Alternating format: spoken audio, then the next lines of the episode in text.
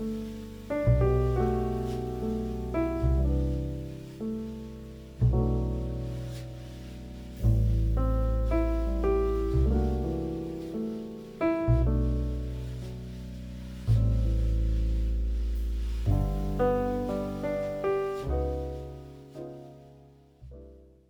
曜深夜のいろいろポッドキャスト実喫エピソードへようこそ。私が金田です。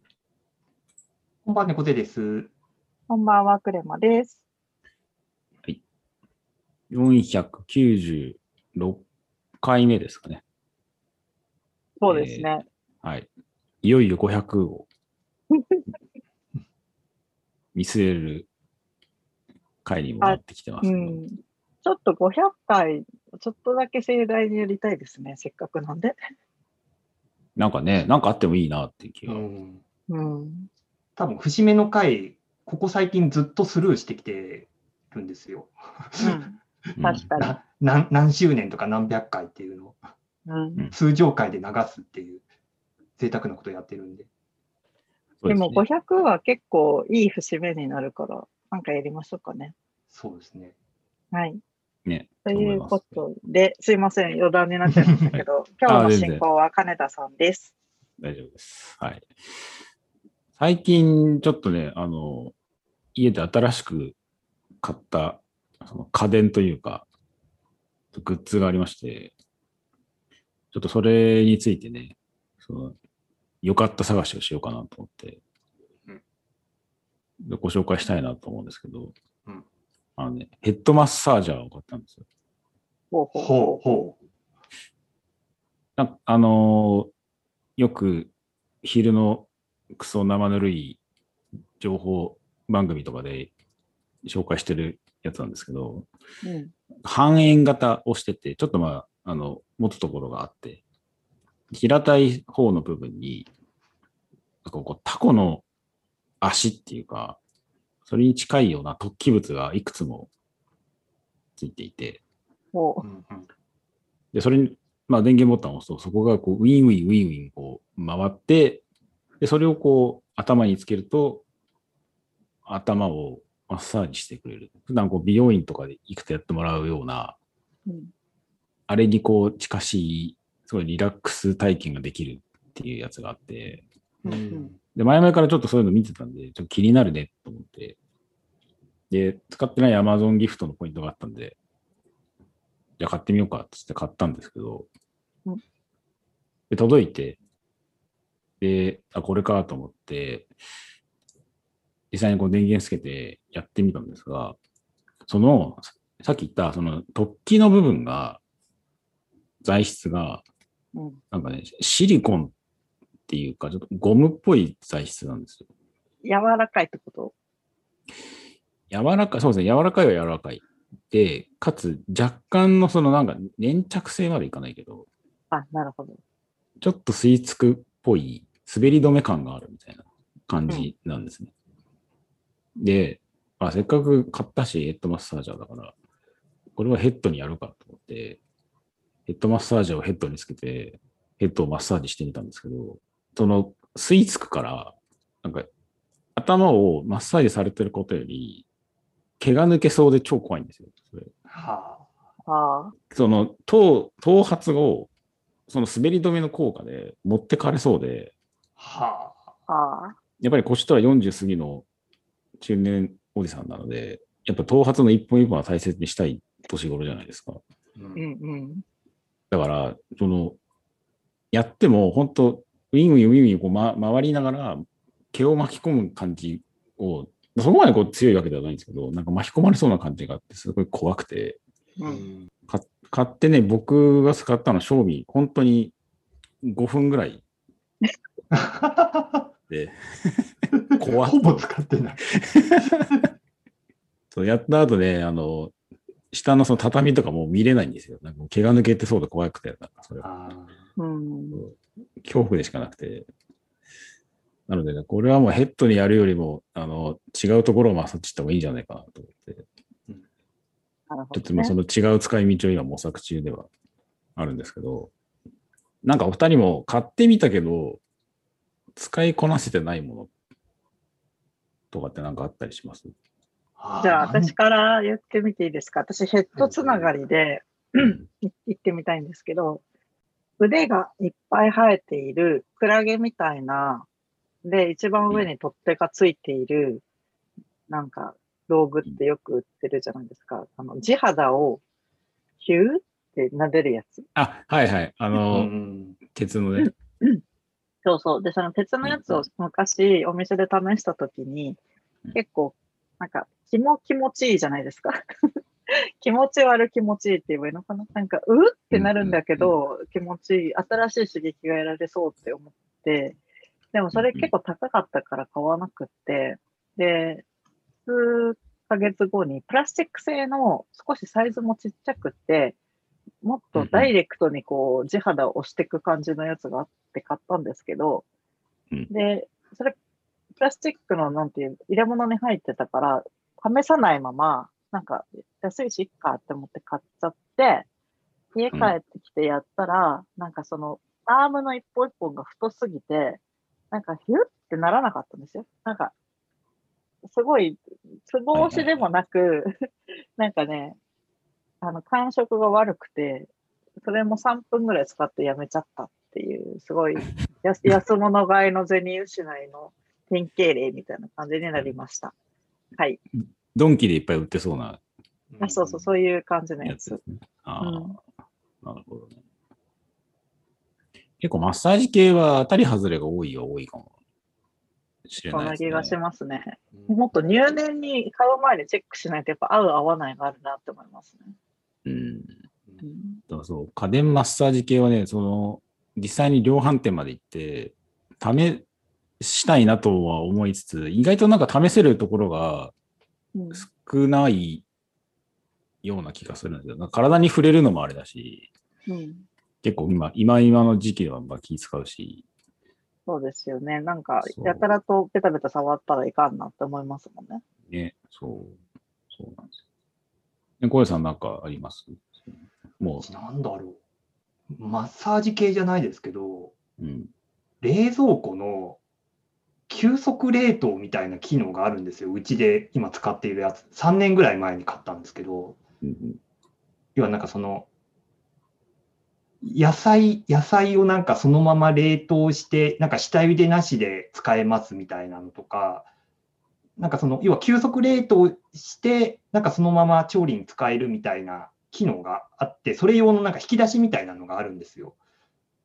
うんうん。ただ、あの、買ってから一度も使ってなくて、うんうんああの、正直使い方もよく分かってないから、説明書見て、で、かつなんかその用途も結構限られるので、うんうん。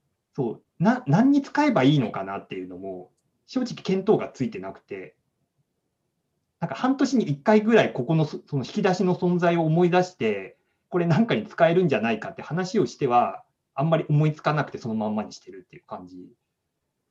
あれでしょ？なんかちょっとした、こう、お客さん呼んで、リッツパーティーして、うん。余ったやつをそこに入れてば、入れれば、急速冷凍されて、新鮮度が保たれますみたいなああ、そう、そうですね。そういうタイプ。なんか余ったやつを一気に冷凍して、こう、状態よく保存できるよみたいな。はいはい。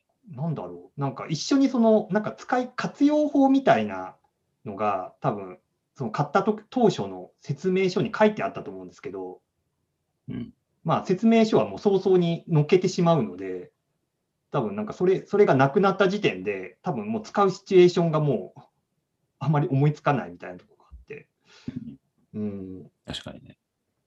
すごい偏見に満ちたことを言うんですけど、うん、なんかそのスーパーとかの、あの、催し物広場みたいなのあるじゃないですか。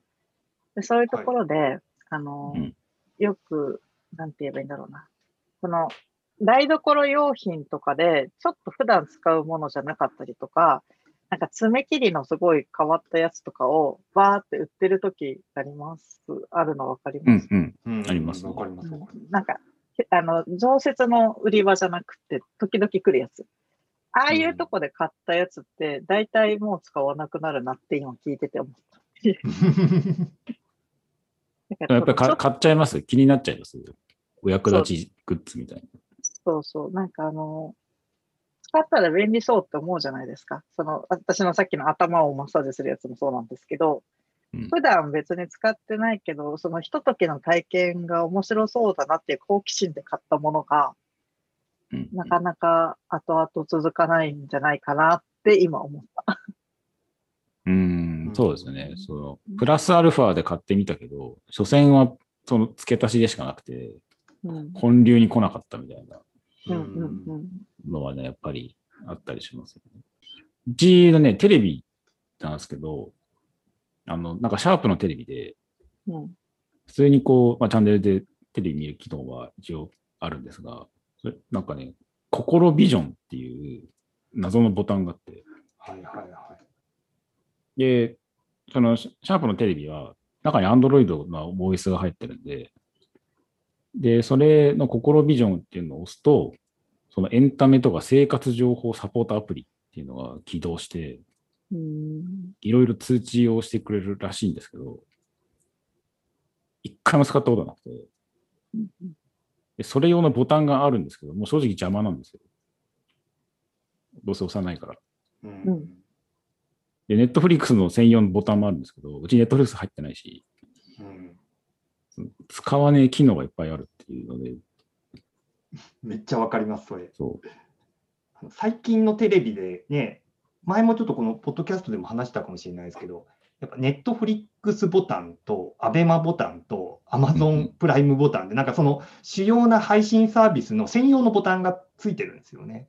うんうんで、僕うちしょっちゅうあるんですけど、間違って押しちゃって、急にネットフリックスが立ち上がったりとか、アベマ立ち上がったりするっていうことの方が多くて、そもそもあのボタン押さんなっていう、ね、そう、わかる。そういらねえ機能があるいらないんですよ。本当にいらなくて。あります。うちで一番いらない機能は、うちの電話なんですけど、家のね、設置されてる家電なんですけど、うちの家電ってすごいもうシンプルに、もう、なんでしょう、受話器しかないタイプうん。そのナンバーディスプレイとかなくて、うん昔の、なんでしょうね、それこそこう、病院のこう内線で使ってたぐらいのすごいシンプルな受話器しかないタイプ。の電話機なんですけど、それにあのリダイヤルのボタンがあるんですよ。はいはいはいはい。でも、前に何、どこにかけたか覚えてないから、うん。で、番号も出ないから、リダイヤルボタンあるけど、これ、そんなね、今の時チケットピアに電話で予約するわけにもないので、あの、これいつ使うんだろうなってずっと思いながら、うん。その電話機使ってるっていう。なるほどね。もうリダイヤルっていう言葉自体結構久々に聞いた気がする。うんうん。私もそう思った、今。ね。なのでね、まあ、そういうこう家電のね、そのわがままうん。に我々人間がこう付き合わないといけない時期になってきてるなって。気もしましたし、逆に言うと、そういうわがままな、そういう家電とか、その機器の方が、逆にこう愛着を持つ部分もあったりするかなと思うんですよ。うん昔のテレビなんて、まあ、映りが悪かったら、ブラウン管のやつとかもなんかバンバン叩いてうん。とか、リモコン側の効きが悪かったらなんか振ってみたりとか、してた世代からすると、そういうこう、今は、ぼさっきのまあ、ネットフリックスのボタンじゃないですけど、ボタン一つで何でもやりますみたいな風になるよりは、ちょっと手間かかった方が、むしろこう、人間、人間味、機械に対して人間味っていうものも難しい話かもしれないですけど、そっちの方がこう、道具に対しての愛着っていうのは湧きやすいなっていうところもまた人間側のわがままなのかな。うん。うん。そういうなんか自分がね、うんこう、手入れしてあげるというか、やっぱなんかこう面倒、面倒を見てあげて、なんかだんだん愛着が湧くみたいなのは、なんか昔の家電ではよくあった印象ありますよね。なんかだんだんこう、繊細になってきて、なんか下手に乱暴に扱えないというか、こう、うんうん。なんか多分なんか家電とのこう、こうなん、なんて言ったらいいんでしょうね、このコミュニケーションというか、うん。なんか接しにくさみたいなのがね、こう、ちょっと出てきてる感じはあるなっていう。はい。そう思います。なので、あの、ヘッドマッサージャーもそのうち手に馴染むようになるのか、僕の毛髪がそれまでに全て抜け落ちるのか、ちょっと、そこもまたね、お互いのね、こうんう都合のすり合わせをまた続けていかなければいけないのかなって。うん。あ思ったんですけど、ヘアオイルとかをつけて、ちょっと滑りを良くしたらいいんじゃないかなって思ったんですけど。本当はね、防水加工なんで、シャンプー時に使ってくださいっていう感じらしいんですよ。なるほど。でも、シャンプー、その水がジャージャー出てるところに家電を押し込むことにやっぱまだ慣れてないので、うん。うん、それもわかる。でしょ、うん。うん。感電しそうじゃないですか。うん。なんか壊れそうですよね。わかるわかるわかる。うんうん大丈夫だと思うんですけど、うんそうやっぱりまだまだ自分の生活がまだそっちにこう慣れてないなっていう。機械に追いつけてないなっていうのを感じます。はいそんな良かった探しを今回してきましたけども、はい皆さんにとっても良かったところがあれば、ぜひ、えーハッシュタグ良かった探しだと、多分リコさんの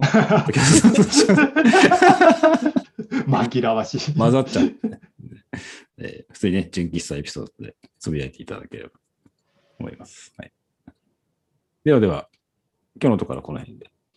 それでは皆さん、おやすみなさい。おやすみなさい。おやすみなさい。